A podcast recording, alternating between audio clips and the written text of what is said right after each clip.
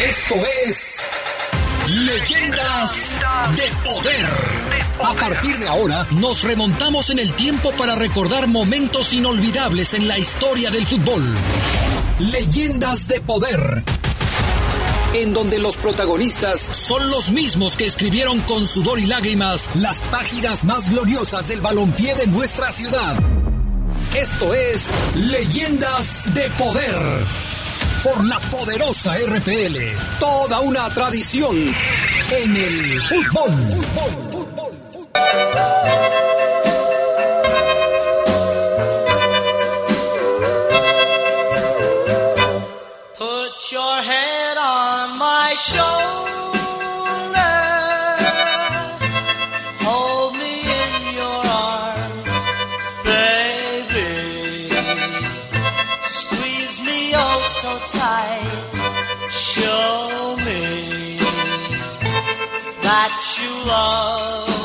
¿Qué tal amigos? ¿Cómo están ustedes? Muy buenas noches. Bienvenidos a esta nueva edición de Leyendas de Poder. Gracias por estar con nosotros como todos los eh, miércoles a las 8 de la noche, listos ya para llevarles pues lo que hemos preparado para ustedes. Gracias como siempre a Brian Martínez en la cabina máster, a Jorge Rodríguez Sabanero acá en Deportes. Yo soy Adrián Castrejón y saludo con gusto a Gerardo Lugo Castillo. ¿Cómo estás, Mijeras? Buenas noches. Adrián Castrejón Castro, buenas noches a la buena gente de Leyendas de Poder. La verdad me hiciste la noche con el chascarrillo que te acabas de aventar. ¿Qué estamos escuchando, Gerardo Lugo? Paul Anka. ¿Por qué Polanca hace un cover de la canción de, de Enrique Ahí Guzmán? está mi... Ay, no. Qué buen chascarrillo. No, Paul Anka. Nacido en los 40, ídolo de las multitudes en los 60s y 70s. Bueno, justamente hoy eh, vamos a, a la cápsula del tiempo va a referirse al año de 1961. Al inicio de la década de los años 60, la efervescencia por el rock and roll en nuestro país era Estaba en su apogeo. hombre, pero con todo. Y se hicieron varios covers de canciones que hicieron famosos cantantes estadounidenses, entre ellas esta, ¿no? Esta. Tu cabeza en mi hombro. Tu cabeza en mi hombro. El que está interpretando esta canción es Polanca. Paul Anka. ¿sí? Él es el, el que interpreta esta canción. Y por supuesto, una de, de- Esta canción es otra de las que hicieron... Gracias. Esta canción es otra de la que hicieron cover. Y el cover más famoso es el de Enrique Guzmán. Así es, ¿no? Y, y que, que fue, que fue un éxito aquí en México. De hecho, esos covers son de canciones que en Estados Unidos sonaron incluso en la década de los 50. Así es, así es. Habían Aquí quizás llegaron- arrancado antes. ¿no? Exactamente. Bueno, ya en, eh, eh, un poco más adelante también se van a dar cuenta de algunas otras que pues corrieron por el mismo Exacto. camino, ¿no? Se hicieron éxito en los Estados Unidos y luego se convirtieron en covers muy exitoso, muy exitosos aquí en eh, la República Mexicana. En fin, hay mucho tema para platicar, tenemos regalos de nuestros amigos de Deportes Chuy Sport para que también estén al pendiente de lo que tenemos esta noche para, para ustedes. La vía de comunicación será como siempre a través del WhatsApp 477-718-5931, 718-5931. No se vayan a confundir, en la tarde los compañeros tienen el número anterior, pero pues es que me llevé el mío en, Sí. el, en el teléfono, pues no se los puedo dejar, ni modo que le deje al Fafo Luna mi teléfono, No, no, imagínate. no. Y más cuando cuesta 15 mil pesos. No, imagínate cómo está la cosa. Entonces, eh, pues así está el tema. 477-718-5931 para participar esta noche en el, eh, eh, en el programa de Leyendas de Poder. Hoy vamos a recordar una charla que tuvo don Pepe Esquerra con uno de los jugadores más importantes de la década de los 60 justamente. Y, y pusimos el, el dato de, de la cápsula del tiempo en el 61 porque el Chavicos Enríquez, que es el jugador que platica hoy con don Pepe, inició su carrera profesional en 1961. Así se lo contó a don Pepe, 1961. Con, con don Pepe recordará algunos pasajes de su carrera. Ya tuvimos también, Sí, Gerardo ya- Lugo, la lo oportunidad de platicar ahí. ¿no? Salvador. Sí, a don Salvador ya, ya lo tuvimos aquí eh, entrevistándolo. Eh, la verdad fue de esos jugadores que, que quizá no, no, no fueron tan sonados, tan sonados, pero que todo el mundo conoce. Y un jugador que estuvo en finales de Copa, en finales de campeón de campeones.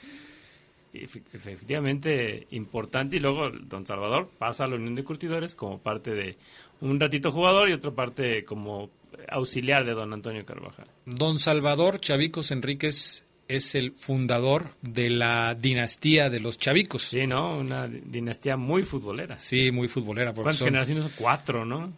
Vamos a platicar hoy con el segundo de la generación. así es. Con, con, este, con Chavicos Hijo. Con Ricardo. Con Ricardo. Eh, entonces, pues él nos podrá dar más datos acerca de qué tan larga es la dinastía de los Enríquez, ¿no? Bueno, para empezar, mi estimado Brian Martínez, pues vamos poniendo la cápsula del tiempo.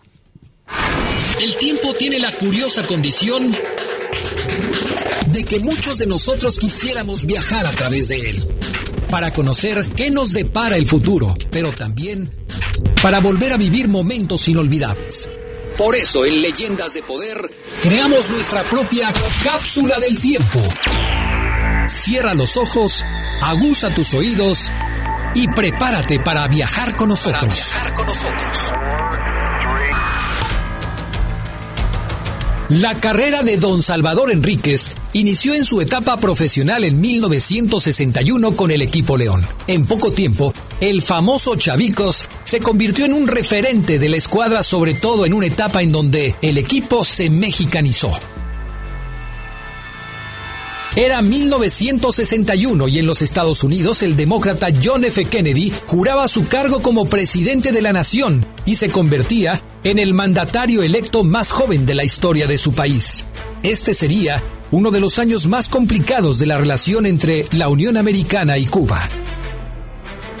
Casi empezando el año, en La Habana, Fidel Castro plantea a la Oficina de Intereses de los Estados Unidos en Cuba que debe reducir su personal de más de 200 funcionarios a solo 11. El gobierno estadounidense se niega a reducir a su personal y al día siguiente rompe relaciones con Cuba. Luego, en el mes de abril, el presidente de los Estados Unidos envía a Cuba 1.400 mercenarios anticastristas armados y entrenados por la CIA en la conocida como invasión de Bahía de Cochinos. Al cabo de tres días, los cubanos se imponen sobre los invasores. Pero 1961 también se recuerda con agrado en el mundo de la televisión. Benito, ¿dónde estabas? Fue ese año cuando aparece Don Gato y su pandilla, una serie de dibujos animados de 30 episodios, ideada y producida por Hanna Barbiera y emitida en el horario estelar en la cadena ABC de los Estados Unidos. Así que el cojín tenía ventanas. En la música, 1961 quedó marcado por el lanzamiento de la famosa banda británica The Beatles. Fue en Liverpool, en el Reino Unido, cuando el grupo tuvo su primera actuación en un lugar llamado The Cavern. Todavía Ringo Starr no había sustituido a Pete Best cuando lo hizo en 1962. Llegó el éxito. Fue la primera de un total de 292 actuaciones que marcarían un antes y un después en la historia de la música. Entre 1962 y 1970 grabarían 12 álbumes de estudio. Mientras, en México, las salas cinematográficas exhibían la icónica cinta de Luis Buñuel, Viridiana, protagonizada por Silvia Pinal. Quédese. Aquí lo vamos a necesitar. También en cartelera aparecía Juana Gallo con María Félix. Pásale, Gutiérrez, ¿a quién anda buscando? Pues a ti, Inocencio. El analfabeto con Cantinflas Una carta certificada. Es la noche más feliz de mi vida. y Teresa, cuyo rol estelar correspondía a la actriz Maricruz Olivier. No te dejo. Las estaciones de radio en México reflejaban el impacto del rock and roll en nuestro país y por eso temas como Agujetas de color de rosa con los hooligans, agujetas de color de rosas y un sombrero grande y feo. Presumida de los Teen Tops Es grande mi cariño y mi amor es más. y La chica alborotada de los locos del ritmo chica alborotada es un poquito. Eran los favoritos de la audiencia juvenil.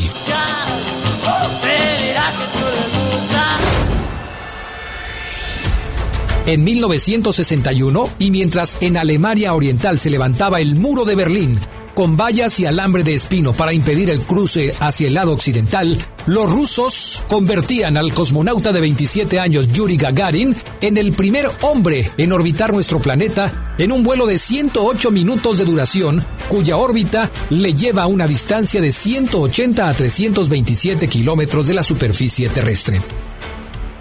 Era 1961, hace 60 años, y en León se iniciaba la construcción del Instituto Hassad y surgía la Plaza de los Fundadores, en cuya ceremonia de fundación, el 27 de diciembre, leyó el acta don Vicente González del Castillo.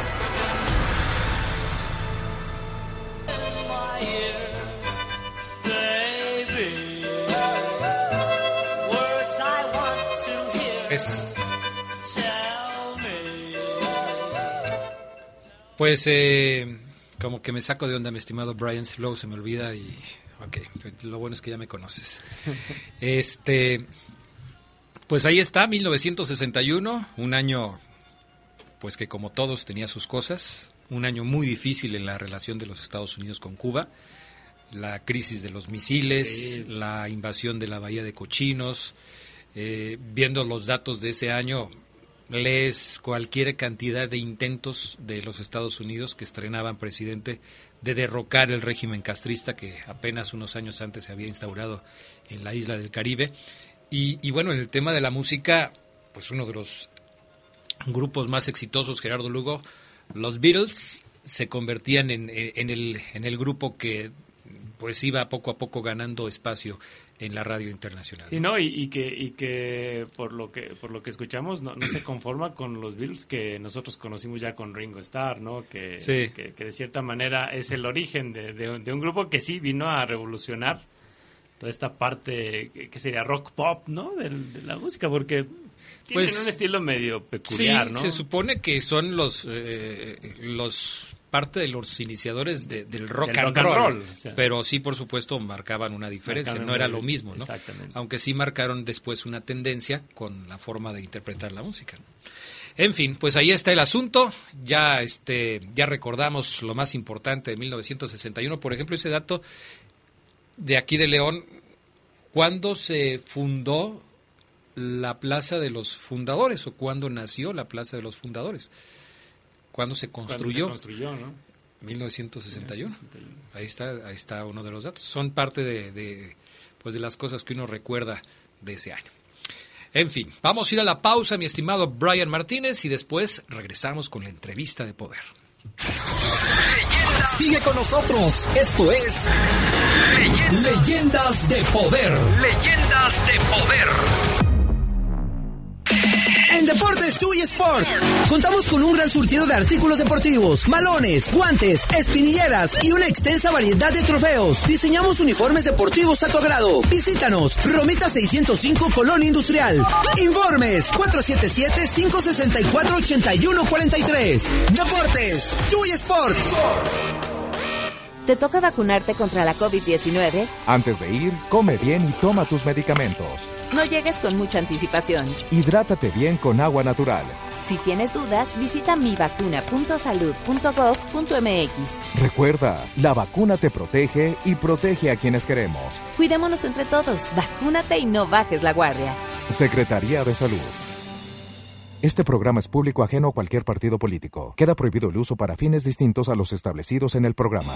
En el PRI queremos que México crezca, que las mujeres vivan seguras, que los jóvenes sigan estudiando, que las y los mexicanos tengan salud, medicamentos y estabilidad.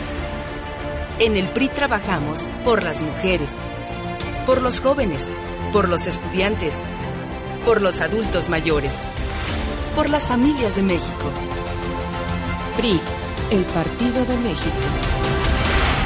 Cuando empezó la pandemia, el presidente dijo que estábamos preparados. Qué mentira. Que nos cayó como anillo al dedo y que quebraran los que tuvieran que quebrar. Y así fue. Yo perdí mi trabajo. La verdad no creí que la fuéramos a librar. Perdimos la esperanza. Afortunadamente en Guanajuato no nos hemos detenido. Y a los pocos días me habló el Inge para que regresáramos a la construcción. Este ya es el segundo puente que nos aventamos. Gracias a que hay trabajo, el pan siempre ha estado en nuestra mesa. Juntos sí es posible. Vota PAN. Vota por las y los candidatos a presidentes municipales y diputados locales del PAN. En Deportes Chuy Sport.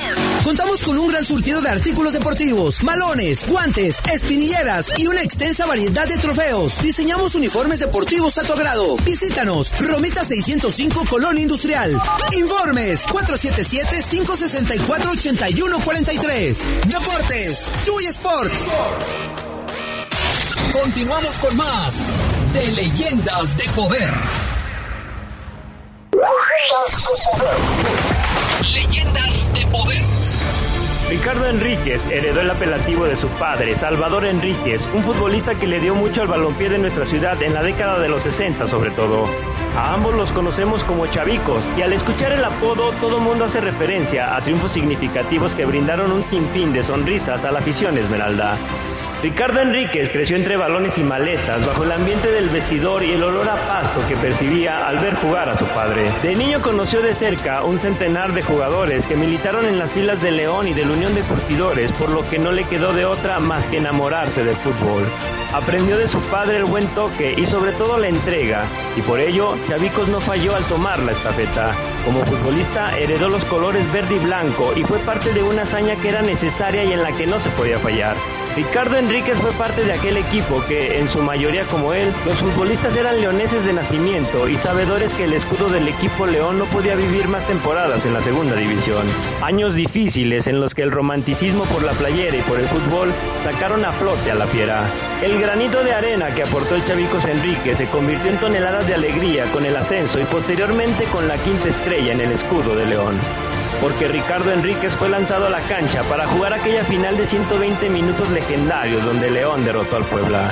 Ricardo Enríquez, un ascenso, un título, una leyenda de la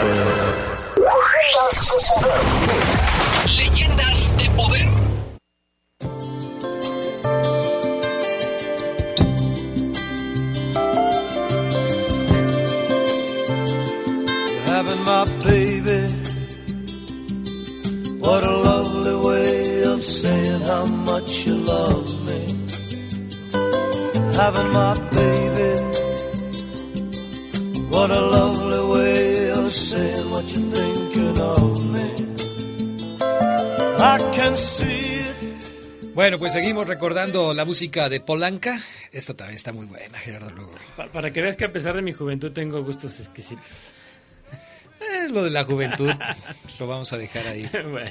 Ahorita le vamos a preguntar a nuestro invitado de esta noche a ver, si a ver concuerda contigo. ¿no? ¿no? A ver si es cierto. Hoy en eh, eh, esta entrevista de poder vamos a platicar con uno de los integrantes de la dinastía de los Enríquez y nos da muchísimo gusto saludar, creo que ya lo tenemos listo, ¿verdad, mi estimado Brian Martínez?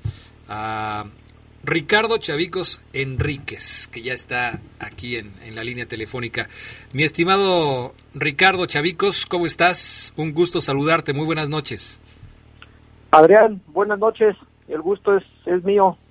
Eh, Este, eh, como siempre, eh, muy contento de, estar contigo, con Luis Gerardo, con, con la poderosa. Pues aquí estamos a la orden. Aquí está también Gerardo Lugo para saludarte. Te saludo con, con mucho gusto, Ricardo. Eh, compartimos muchos muchos momentos de, de, de niños, ¿no? Eh, viendo a nuestros padres jugar, entregarse al, al fútbol. Y, también, como no, tú como jugador le diste varias glorias al, al, León, entre las que ya mencionábamos el ascenso y el título. Y precisamente este espacio lo, lo queremos eh, dedicar a, a ustedes, saber cómo surgieron al profesionalismo y, bueno, con la herencia que te dejó tu padre, pues tú le seguiste en las canchas, amigo.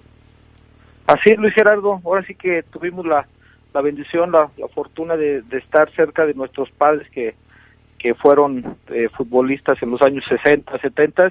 Nos tocó, nos tocó continuar su, su legado, nos tocó continuar con, pues, con las amistades, con, con tantas anécdotas que, que vivimos juntos. Yo soy un poquito mayor que tú algunos meses, pero este eh, muy muy contento, ¿no?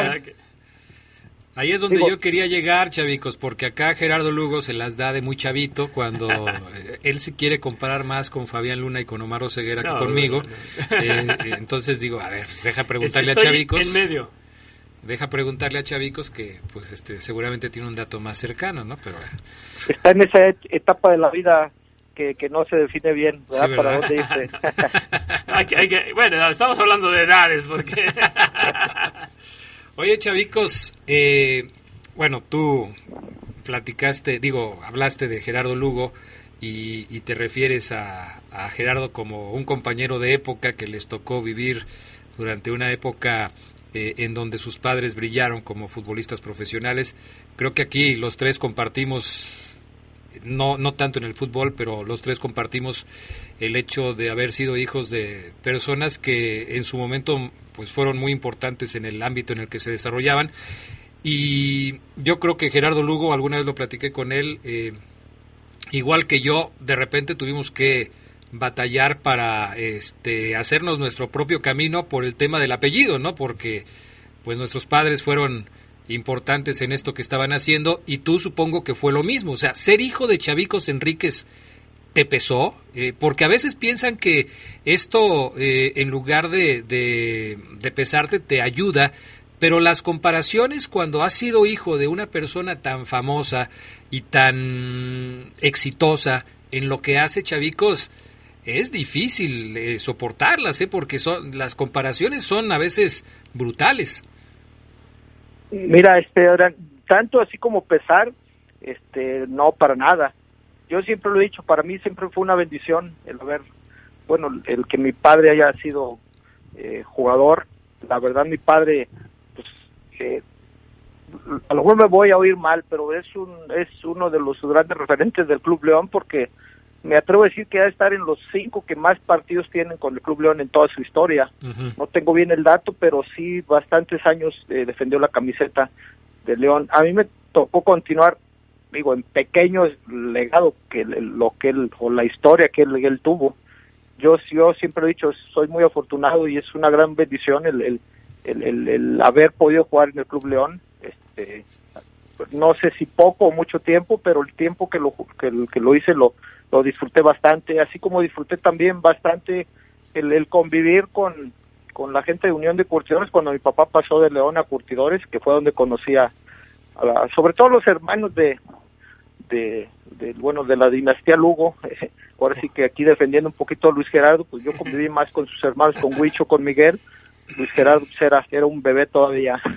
Ok, bueno, ya te la voy a creer. Ricardo, ¿qui- ¿quién, quién, quién empezó a, a encauzarte ya en, en el fútbol? Si bien la imagen de tu papá pues, sabemos que siempre estuvo al lado para orientarte, pero ¿quiénes fueron esos entrenadores que, que empezaron a, a tomarte en cuenta? Pues yo, recordando y haciendo historia, eh, mi carrera empieza en, pues en la escuelita de la Unión de Curtidores, porque bueno, cuando mi papá pasa al, de León al Curtidor, estamos hablando, yo creo que era como el año 75, 76, por eso yo tenía 6, 7 años, empiezo ahí en la escuelita del Curtidores. Yo mi camino pues no no tenía nada que ver en el León. Después sigo ahí en la escuela, crezco, este juego en la Liga de la Unión de Curtidores y prácticamente eh, mi, mi camino con Club León se cruza prácticamente hasta que yo entro al, al- con el Peterete Santillán a los 14 y 15 años. Así fueron mis inicios. Oye, Chavicos, y en esa etapa de formación, ¿con quiénes tuviste la oportunidad de convivir eh, que después se hayan convertido también en jugadores profesionales?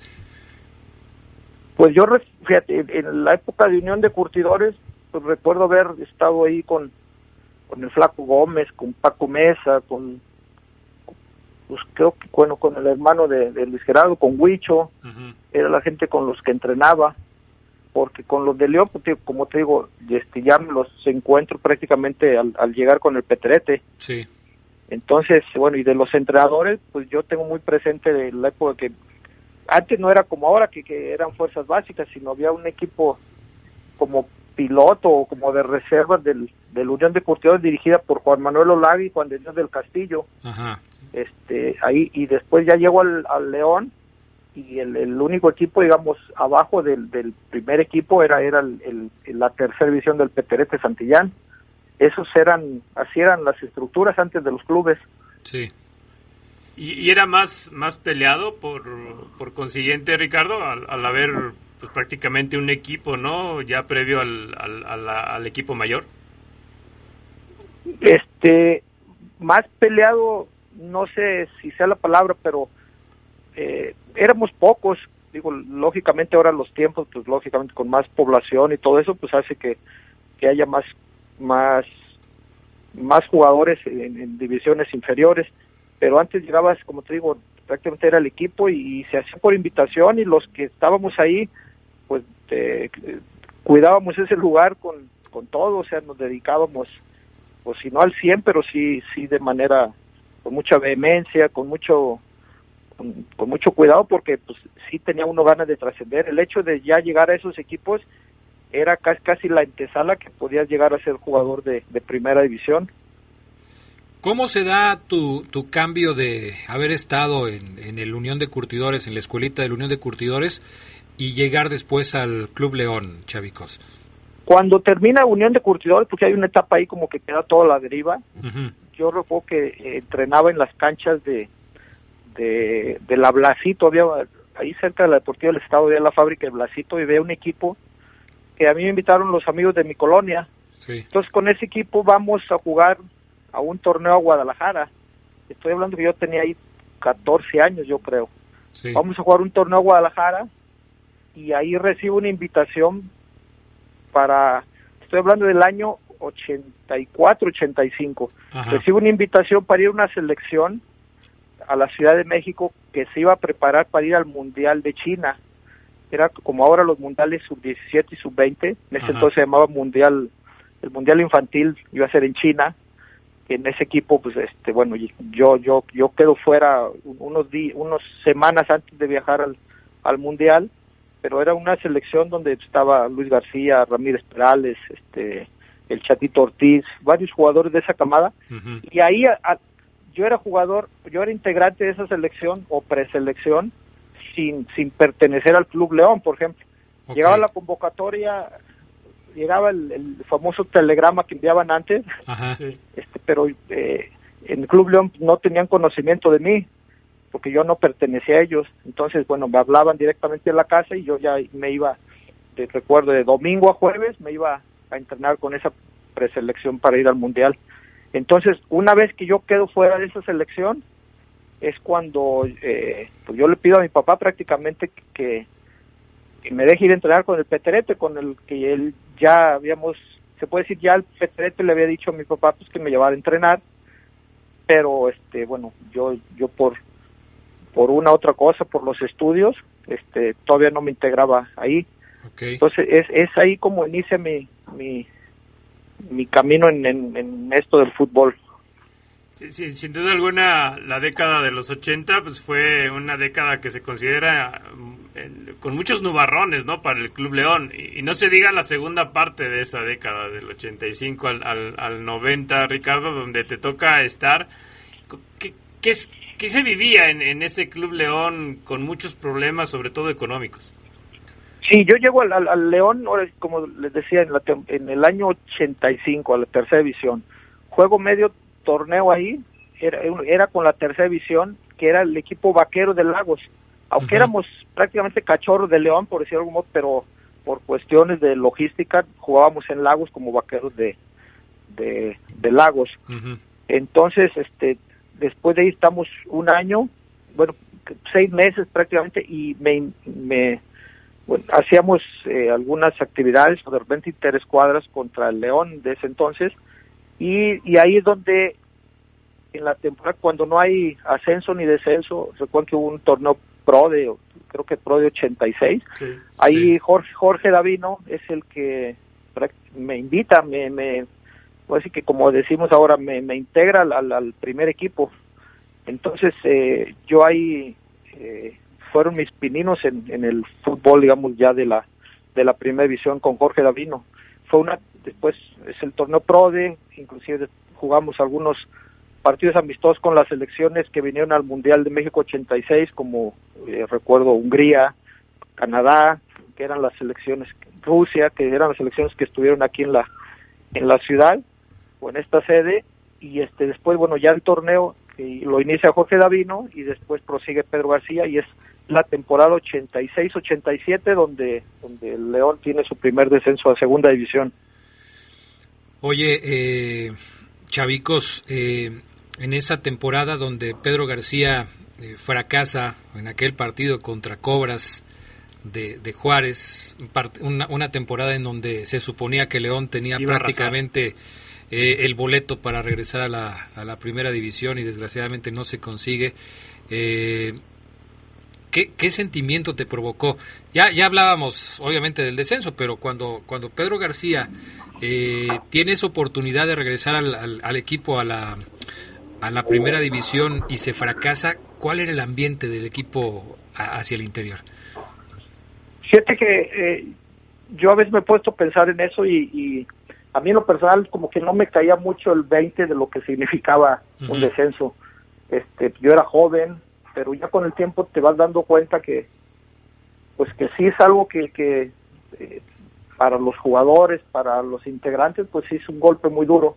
Yo era muy joven, prácticamente digo, no te decía que, que no tenía sueldo, sí, sí tenía mi sueldo, este, sí estaba integrado, pero yo no lo veía todavía así como, como, como un drama, o no sé cómo decirlo, no sé cuál será la palabra. O sea, yo tenía la intención de, de estar en el León, yo tenía, era mi, mi, mi gusto y disfrutaba todo lo que hacía, y yo más que nada esa temporada no tuve mucha participación porque pues, era un equipazo, luego con Nacho Ambril, con Jorge Martínez, este, no, pues, tantos jugadores, el Perlo Rodríguez, los que hicieron un gran torneo. Entonces ese, ese, ese de, ese no lograr el ascenso, pues por un lado dijimos, bueno, eh, si León asciende, pues bueno, vamos a estar en primera división, pero no sé si haya mucha oportunidad. Y el, al no ascender, pues como que sí empezamos a tener más oportunidad muchos jugadores aquí, a- a jóvenes aquí de la ciudad. Claro. Fue, fue después de ese torneo fue otro, otro torneo más y luego llega, llega un- una tercera temporada en segunda división, Ricardo, don- donde, bueno, hemos escuchado historias de todo tipo, ¿no? De, falta de pago, de jugadores que se quedaban a dormir ahí en el estadio, de, de, de esas problemáticas que, que, que tuvo León. Para ti, ¿cómo fue esa circunstancia al, al estar aquí, al ser de la ciudad? Eh, ¿Sí existieron esos problemas? ¿Sí había eh, eh, esa situación eh, precaria? Mira, Luis Gerardo, el hablar de situación precaria nos quedamos cortos.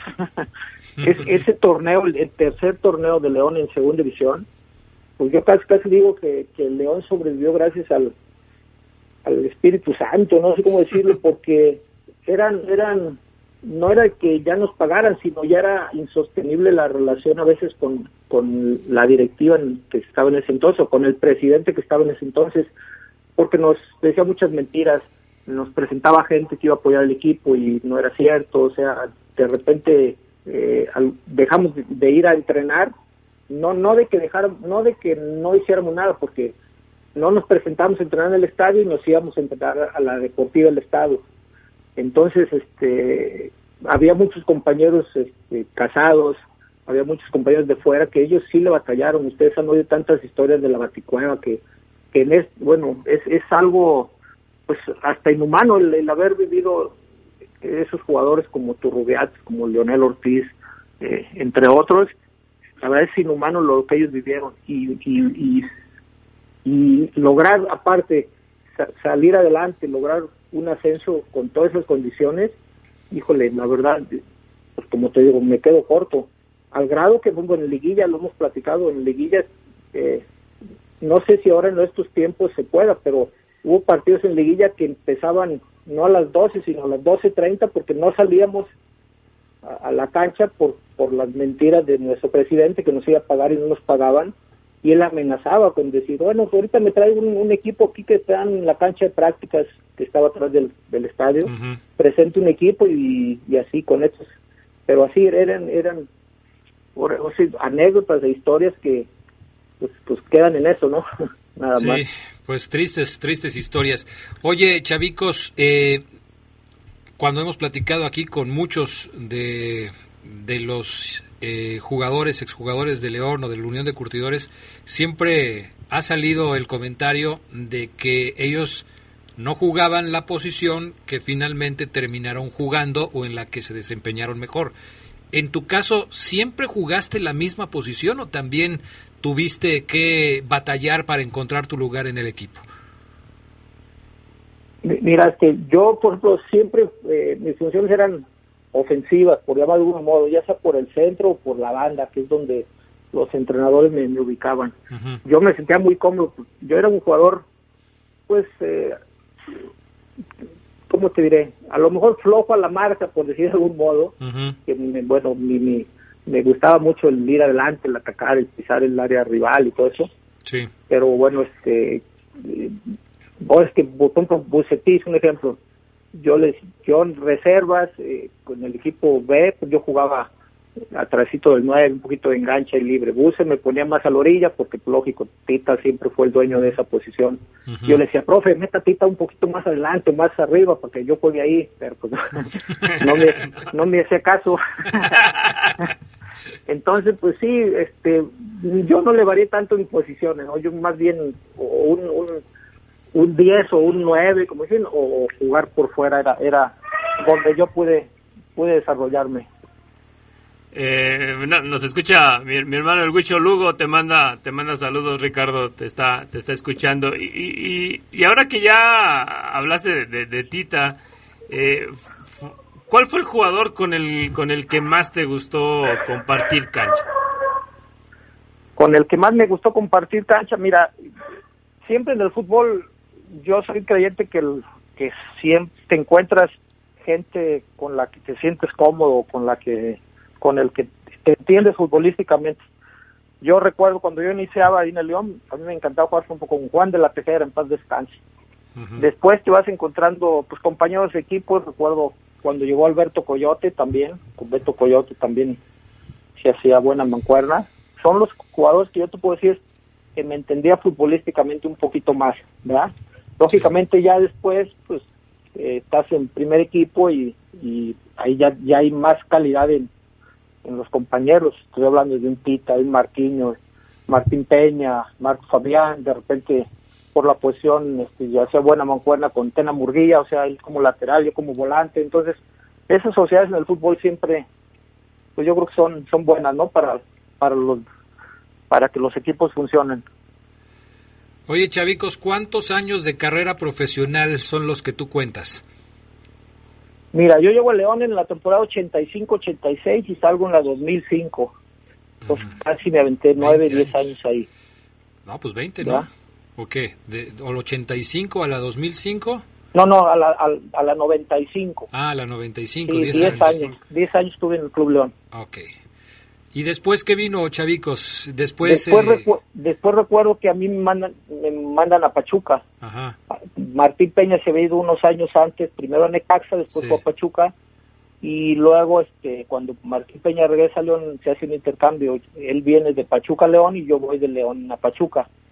Después estoy un año ahí, juego un año en lo que era la primera A, que entre Chivas, Tijuana, por ahí tuve un torneo con Brujos de San Francisco, me invitó el pelón Agustín Santillán.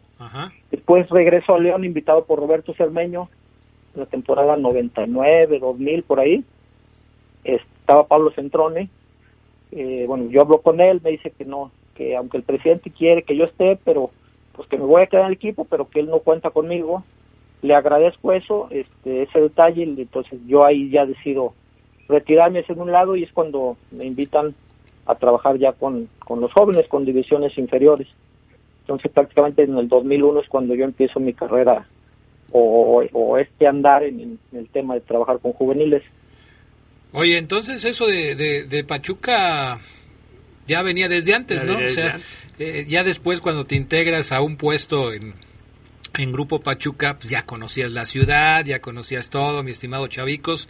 Eh, fue, fue un déjà vu eso de... Ya sabías cuánto gel ponerte para no despeinarte ahí en la Bella Irosa.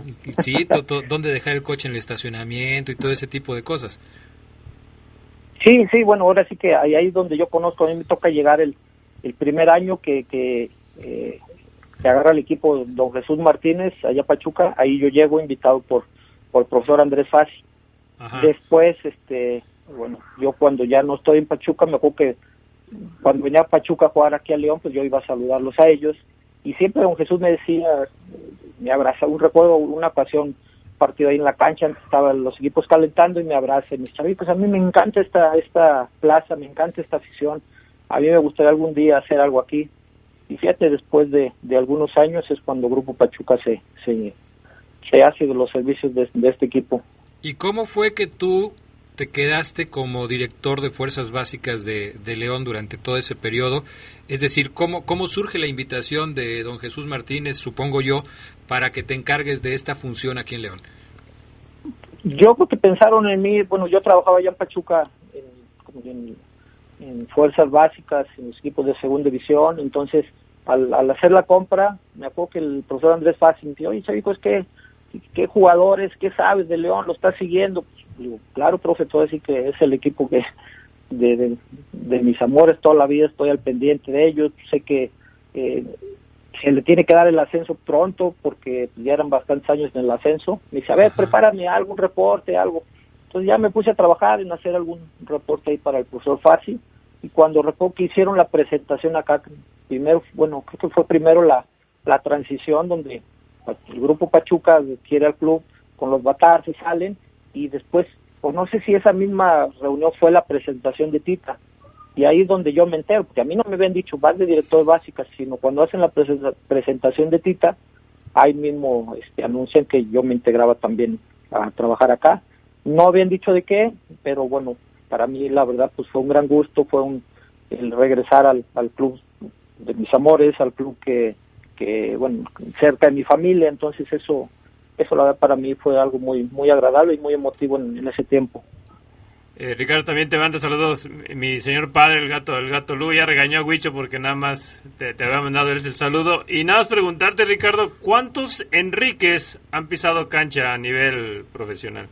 Ah, ok. Ah, perdón, Huicho, un saludo. Es si era goleador el buen Huicho y también al, a, a, a, tu papá, José Luis. Es, supe que por ahí estuvo un poquito malito, lo bueno es que ya está bien y le mando un fuerte abrazo, sabe, sabe lo mucho que lo aprecio. Este, y cuántos, a ver, lo de tu pregunta, ¿cuántos de los Enríquez, aparte de mi papá? Sí, contando que, tu papá y contigo, ¿cuántos más? que aparte de mi papá, él tenía dos hermanos, el, el Rodrigo, el Choco Enríquez, que jugó en San Sebastián y, y creo que estuvo por ahí en el León.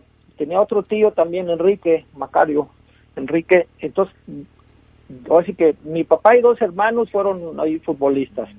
Después, bueno, me integro yo, este, y uno, de, bueno, dos de mis hermanos también jugaron ahí en, en, en, en reservas, en los equipos filiales de Club León, que es Alejandro, el Rudo y, y el Tocho, ¿eh? por, por cierto, pues anda festejando ahorita el título de Cruz Azul. Él, él, él jugó en el León, pero siempre eh, él, él, él, ha sido Cruz Azulino. Y después, este, bueno, de mis hijos, dos de mis hijos estuvieron ahí. Irving, que jugó hasta segunda división, y Kevin, que estuvo en sub-20 y sub-17. Entonces ahí, pues los Enriques hemos estado ahí, hay varios ahí en el club. Pero ahora sí que el, pues el original es, como siempre he dicho, es mi papá, o sea, es el, el bueno de la película, nosotros somos pues, ahí, no piratas, ¿verdad? Pero sí, sí somos ahí, eh, continuamos ahí con el legado de, del buen Don Chavicos. Oye Ricardo, pues te agradecemos mucho la charla que tuviste para con nosotros y para con el público de La Poderosa. Jorge Alfaro también te manda un saludo, eh, seguidor de la Unión de Curtidores y del programa, como siempre. Eh, por acá eh, a Cronya que también saluda. Gracias, mi estimado Ricardo Chavicos Enríquez.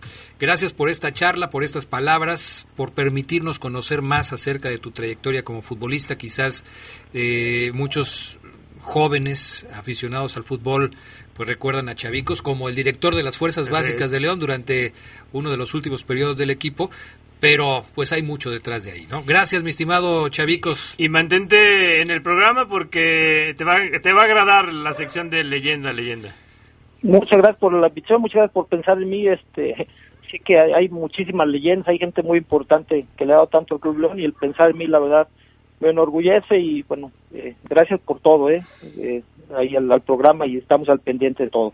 Gracias, gracias, mi estimado Ricardo. Vamos a ir a la pausa y regresamos con la pregunta de nuestros amigos de Deportes Chuy Sport. Estén pendientes de lo que dijo Chavicos Enríquez, es un ejercicio de memoria. Es como, como dirían ahora, escucha de comprensión, no es lectura de comprensión. Escucha activa. Ese, hace, hace Gerardo luego que es el profe, me, ya me dice, escucha activa, para que los que se dieron cuenta, bueno, van a poder responder la pregunta que les vamos a hacer después de la pausa. Regresamos enseguida ya con los relatos de poder con Ricardo Jasso y lo que tenemos también de la entrevista de Don Pepe. Así es que regresamos. Mantente en contacto con nosotros. Escríbenos por WhatsApp al 477-773-2470. Leyendas de poder. En Deportes Chuy Sport, contamos con un gran surtido de artículos deportivos, malones, guantes, espinilleras y una extensa variedad de trofeos. Diseñamos uniformes deportivos a tu agrado. Visítanos, Romita 605 Colón Industrial. Informes 477-564-8143. Deportes Chuy Sport.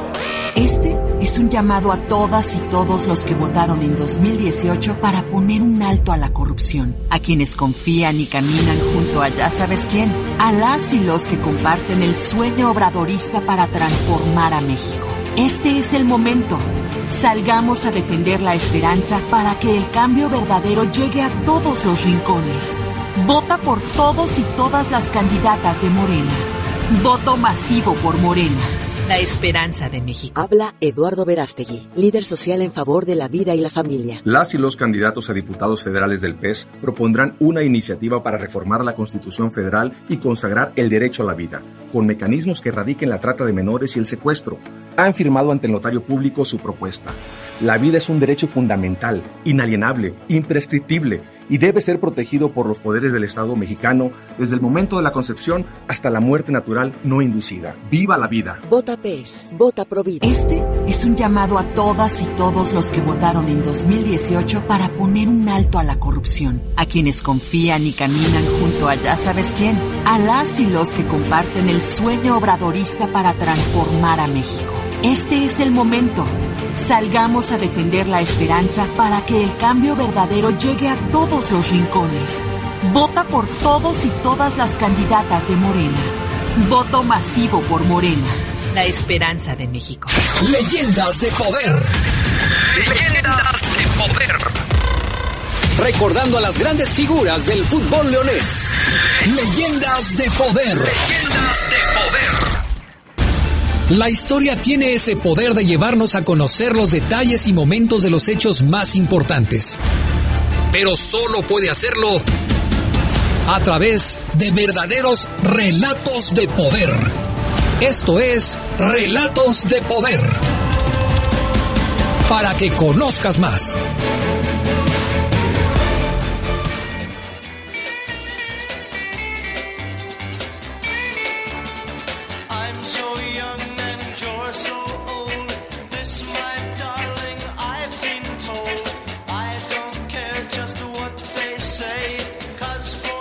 Bueno, ya estamos de regreso y vámonos con los relatos de poder. Saludos a toda la gente que lo está escuchando. ¿Cómo estás, mi estimado Ricardo Jasso Vivero? Un gusto saludarte, muy buenas noches. Buenas noches, Adrián Gerardo, un gusto saludarles. Siempre es un placer estar con ustedes. Oye, vamos a hacer la pregunta para que las personas que quieran participar nos, eh, nos, nos pongan el mensaje con la respuesta. Rapidísima para no entretenernos mucho. Díganos, por favor, para llevarse unas espinilleras de nuestros amigos de Deportes Chuy Sport, díganos quién fue el técnico que incorporó a Chavicos Enríquez al primer equipo, a Ricardo el Chavicos Enríquez. Lo acaba de decir en la entrevista. ¿Quién fue el técnico que lo incorporó al primer equipo? 477-718-5931 es el número para que puedan marcar. Recuerden que Deporte Chuy Sport los espera en Romita 605 Colón Industrial. Cualquier información que necesiten al 477-564-8143 con el señor Ulises Huerta. Pues hay varios temas para hoy, mi estimado Ricardo. ¿Por dónde empezamos? Primero, tu opinión acerca de, Chavicos Enríquez eh, Papá, con el que eh, pues platicó don Pepe Esquerra. Y también tu opinión, ¿por qué no?, de Chavicos Enríquez, hijo de Ricardo. A los dos los conoces muy bien, los dos formaron parte del equipo Esmeralda en, en- circunstancias diferentes, pero ¿cuál es tu opinión acerca del tema? En el caso, Adrián, de don Salvador Enríquez, como bien lo decía su hijo Ricardo, uno de los futbolistas con más partidos disputados con el Club León. El primero, por supuesto, es don Antonio Carvajal, y luego le siguen futbolistas como Manuel López, Pachuco, Mario Ayala, el propio Luis Montes y Salvador Enríquez, está en esa lista privilegiada de los futbolistas que, que más partidos han vestido, por supuesto, la camiseta esmeralda. Eh, empezó como atacante Salvador Enríquez en esta carrera de casi 14 años, después pasó a, centro, a centrocampista, pero era un hombre líder, muy competitivo, eh, muy temperamental para defender a, su, a, sus compañeros cuando los rivales eh, atacaban eh, con pierna fuerte, pero además tenía la gran habilidad, en el caso de Don Salvador, de ser muy seguro en el pase como centrocampista y reposado en el manejo de los tiempos. Un futbolista discreto, pero una leyenda de poder. Y que, y que también eh, de los mejores asistidores, ¿no, Ricardo? Eh, según mi memoria, puso pases incluso en finales. Eh, creo que en ese partido contra Chivas eh, también genera, ¿no? Ahí buenas jugadas. Sí, Gerardo, un gusto saludarte. E incluso en esa final contra Guadalajara de Copa, en 66, en el Estadio Azteca, convierte el primer gol con un disparo de media distancia. Y en esa época él jugaba más adelantado con Luis Grill. Ya posteriormente retrasa su posición, Gerardo. ¿El Capi Luna estaba también dentro de los eh, jugadores con más partidos en el León? Por supuesto, un poco más abajo, a sabiendas de que ciertamente es difícil de pronto contabilizar en, en, esas épocas, pero si juntamos Liga, Copa, Campeón de Campeones y partidos o match amistosos, Adrián, también está en esa lista privilegiada, don Luis Luna. Sí, Luis Luna también, por supuesto, que tenemos pendiente un, un programa sí. para darle su importancia a don Luis El Capi Luna. Y estas fechas, mi estimado Ricardo, también son importantes porque en el tema del conjunto de los Esmeraldas, eh, pues se conmemoran durante esta semana algunos asuntos importantes en la historia del conjunto Esmeralda. ¿Por dónde empezamos? Una fecha que me parece bien importante, que es el primero de junio de 1947, porque en esa temporada León fue subcampeón en el que se le denomina el subcampeonato de la fiebre aftosa uh -huh. y platicamos en el relato un poco por qué se llama así. Es una temporada crucial, porque a partir de ahí León se volvió prácticamente invencible y se volvió bicampeón.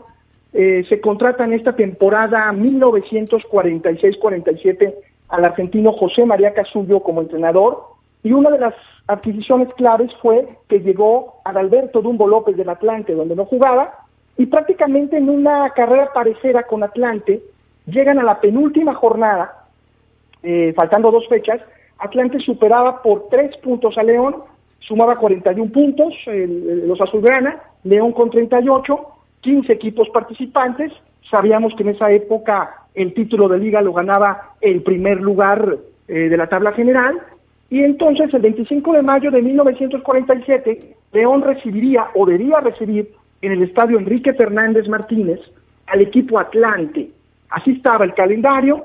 Eh, si León ganaba ese partido, pues se quedaba un punto del Atlante eh, para decidir todo en la última jornada. En esa misma época eh, había un brote muy contagioso de fiebre aftosa, donde las reses o el, el ganado bovino evidentemente moría o era sacrificado, pero es importante mencionar que esta enfermedad no es de transmisión humana, es decir, solamente científicamente está comprobado que solamente era para con, el ganado. Sin embargo, hay un personaje importantísimo en la historia del Atlante y en esta fecha que influye políticamente para que este partido no se desarrolle en León.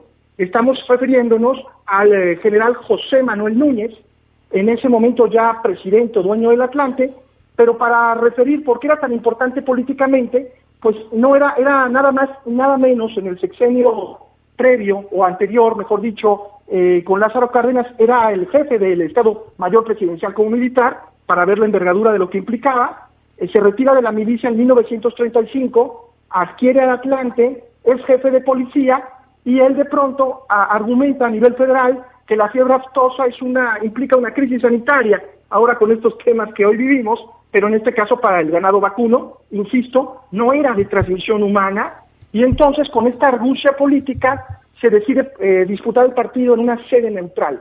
Eh, al final del día se juega en un, estadio recién inaugurado de cemento, el Estadio Insurgentes de la Ciudad de los Deportes. León accede porque hay una cifra económica de parte de la taquilla. Al final del día el partido queda empatado a cero y hace campeón al Atlante porque la diferencia de tres puntos se mantiene independientemente de lo que pasara en la última jornada. Sí, se- según la- las lecturas, Ricardo, el, León propuso primero eh, jugarlo a puerta cerrada aquí, ¿no? Eh, que si bien eh, ese problema no era exclusivamente de León, sino más bien de, otras ciudades ale- ade- aledañas, eh, propone jugar a puerta cerrada y propone Puebla como la sede neutral, pero sí hubo presiones y por ahí se dice, ¿no? Que muy fuertes a nivel federal como para que se jugara y que el Atlante se coronara, ¿no? Totalmente, Gerardo, porque era tanta la influencia que, la Secretaría de Agricultura a nivel federal es la que dice y dictamina que no se juegue en León eh, y que, bueno, al final del día el club acce- accede a que fuera en la Ciudad de los Deportes. Y otra fecha importante, eh, por supuesto, y tiene que ver con el asunto que estamos platicando ahora con Chavicos Enríquez, con Ricardo Chavicos Enríquez, eh, se conmemora el día de mañana, mi estimado Ricardo, que es el aniversario del ascenso a la primera división en 1990, después del primer descenso del equipo. También fecha importantísima, lo comentábamos en, en, eh, algún programa anterior, que a lo mejor nada más recordamos este ascenso reciente, pero esta fecha que se conmemora tan importante en esta final contra el Inter de Tijuana, como lo describía Ricardo Enríquez, eh, este milagroso ascenso pese a todos los obstáculos y las adversidades, en el partido de ida jugado en León el 27 de mayo, León le gana al Inter 3-0 con goles de Turrubiates y de Martín Peña, y en la vuelta empatan a uno eh, en esta fecha conmemorativa para lograr este ascenso eh, muy jubiloso para nuevamente crear una, una hazaña para el equipo León y con gol de, si no mal recuerdo, de Poncharelo Andrade. Sí. Bueno, y, y también eh, el 3 de junio del 56, Ricardo, León gana a Toluca en el campeón de campeones. Uno de los campeones de campeones, que es una fecha importantísima, Gerardo, porque eh, el próximo 18 de julio León buscará su sexto trofeo de campeón de campeones, y en esa época, bueno, eh, eh, era el campeón de Copa contra el campeón de Liga, y si no mal recuerdo, en ese partido lo, lo, lo ganan en, en tiempo extra con gol de Osvaldo Martínez. Así es. Eran otros tiempos, los campeones de campeones con un torneo de copa que sí era valorado, que sí era importante, no como ahora que los eh, torneos de copa, cuando existían, hace poco todavía, y eh, se usaban como para darle fogueo a los Así jóvenes, es. ¿no? Y no, no había realmente una importancia significativa en ese sentido. Pero bueno, mi estimado Ricardo Jaso Vivero, como siempre, un gusto platicar contigo. Igualmente un gustazo y como dato final, en ese partido de la fiebre aftosa, León tuvo eh, alineación indebida, porque por el decreto presidencial solo se permitían eh, cuatro extranjeros. León jugó con un eh, con un tema legal, con un amparo, con cinco extranjeros. Fíjate, sí, eso también, también eh, se daba en ese tiempo. Muy bien. Mi estimado Ricardo, un abrazo como Buenas siempre. noches, Richard. Un abrazo, buenas noches, como siempre un gusto. Gracias, el gusto para nosotros. Bueno, vámonos con de leyenda a leyenda, las charlas de don Pepe Esquerra. Leyenda a leyenda. Esto es De Leyenda a Leyenda. Un espacio donde recordaremos las inolvidables conversaciones de Don Pepe Esquerra con aquellos jugadores que marcaron toda una época en el fútbol. Leyenda a leyenda. Tenemos aquí la entrevista con el Salvador, Salvador el Chavicos Enríquez. Me da mucho gusto saludarte, Chavicos. Igualmente, señor Esquerra. ¿En qué año empezaste a jugar fútbol, Chava? Bueno, empecé a jugar profesionalmente en 1971. En 1961. Pero tengo entendido que tu ingreso al equipo León partió de alguna selección juvenil. ¿Dónde fue eso? Bueno, la- fue la selección Guanajuato. Inclusive yo pasé antes por las infantiles del equipo León y después ya ahí fui seleccionado infantil, fui seleccionado juvenil. ¿Qué compañeros recuerdas de esos tiempos, Chava? Amador, Amador Fuentes, Gabriel Massa, Germán Martínez, estaba Marcos Gallardo, estaba Lito Pilano. Todos ellos se convirtieron posteriormente en profesionales. ¿Quién era el entrenador de León cuando llegaste, jovencito, ya a formar parte ya del equipo titular? Estaba el señor Montemayor, Alfonso Montemayor. Eh, Chavitos, platicábamos también hace un momento del cambio de equipo. Después de haber jugado durante tantos años con el equipo León, vino después su contratación para defender los colores de la Unión de Curtidores. ¿Qué significó para Chavijos este cambio? Significó un cambio muy duro porque ahí dejaba parte de mi vida, parte de, de mi ser en el equipo León, pero la vida, la vida tiene que seguir y el señor Carvajal me dio la oportunidad de, de jugar y de ser su auxiliar en el Curtidores, porque en ese tiempo a Curtidores lo invitaron a Primera División. Sí.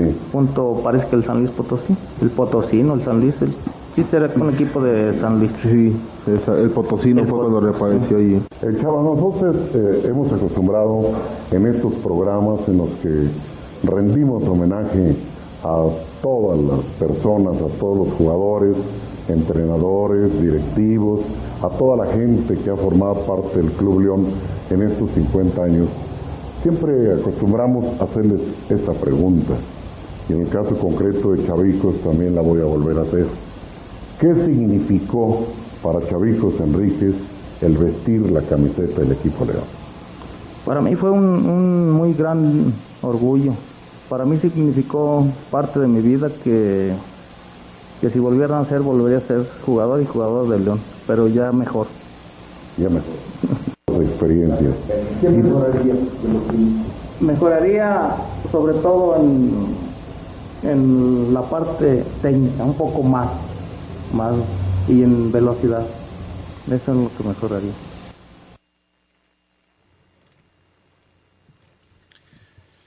Bueno, pues ahí está eh, don Salvador Chavicos Enríquez. También ya tuvimos el gusto nosotros de platicar con él.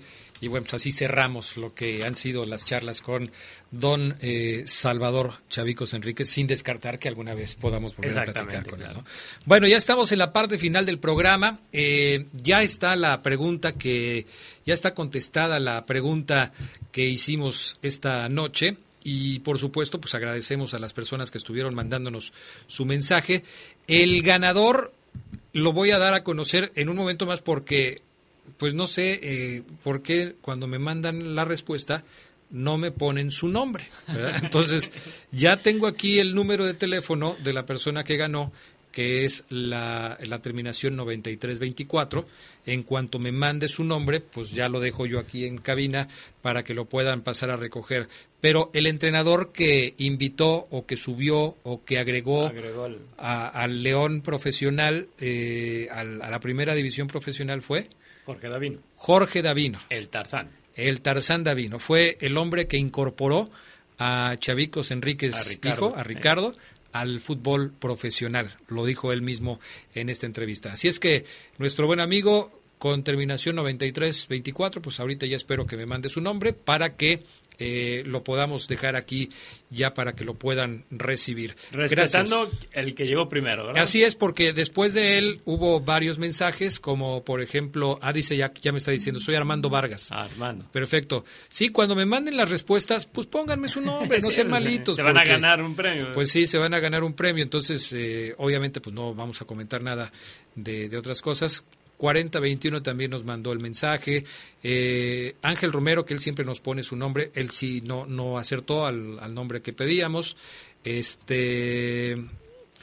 Dice Adrián, buenas noches. Que usted no se cansa. Lo saludo con gusto a usted y a Lugo. Y la rey, la respuesta es Pablo Centrone. No, no, este fue, fue obviamente mucho antes. Pues no me canso. Fíjate que eso de repente me dicen, pero haciendo lo que a uno le gusta hacer, Sí, no, no. el tiempo se pasa muy rápido y además lo hace uno con muchísimo gusto. Ya nos vamos. Gracias a Brian Martínez en los controles técnicos de la cabina máster. Gracias a Jorge Rodríguez Sabanero. Gracias Gerardo Lugo. Pasen una noche de leyenda.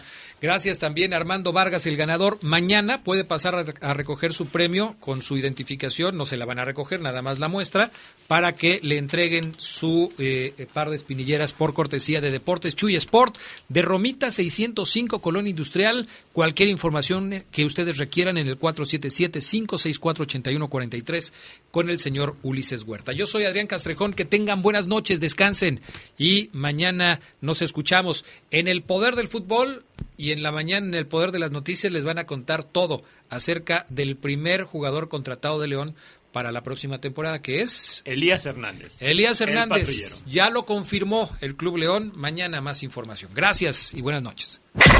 Esto fue. Esto fue. Leyendas de Poder. Leyendas de Poder.